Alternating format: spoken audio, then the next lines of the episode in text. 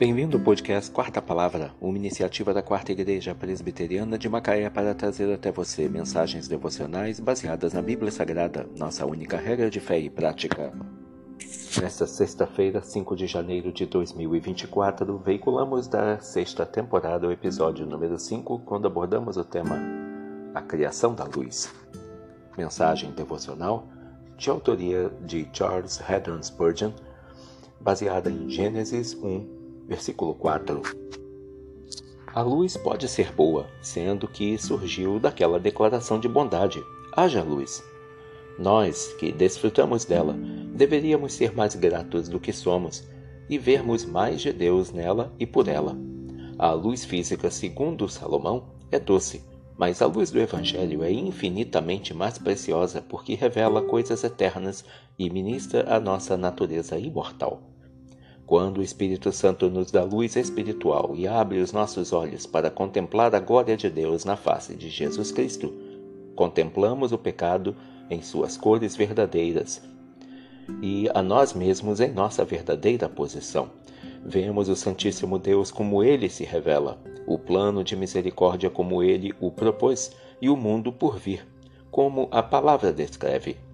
A luz espiritual tem muitos raios e cores prismáticas, mas sejam elas conhecimento, alegria, santidade ou vida, todas são divinamente boas.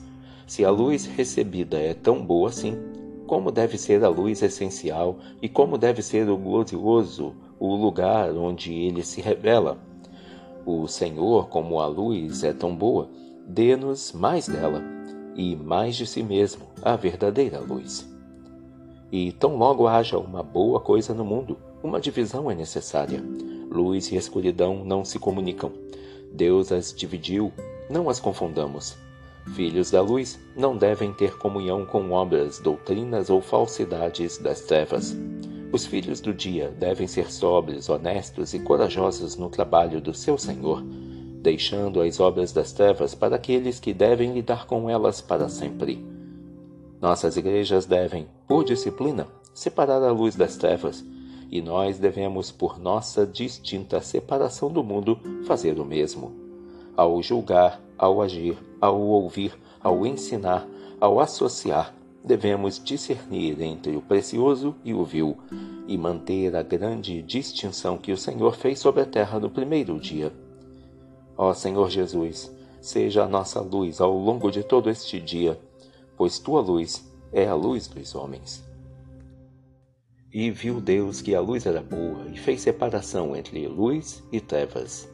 Gênesis 1, versículo 4. Que Deus te abençoe.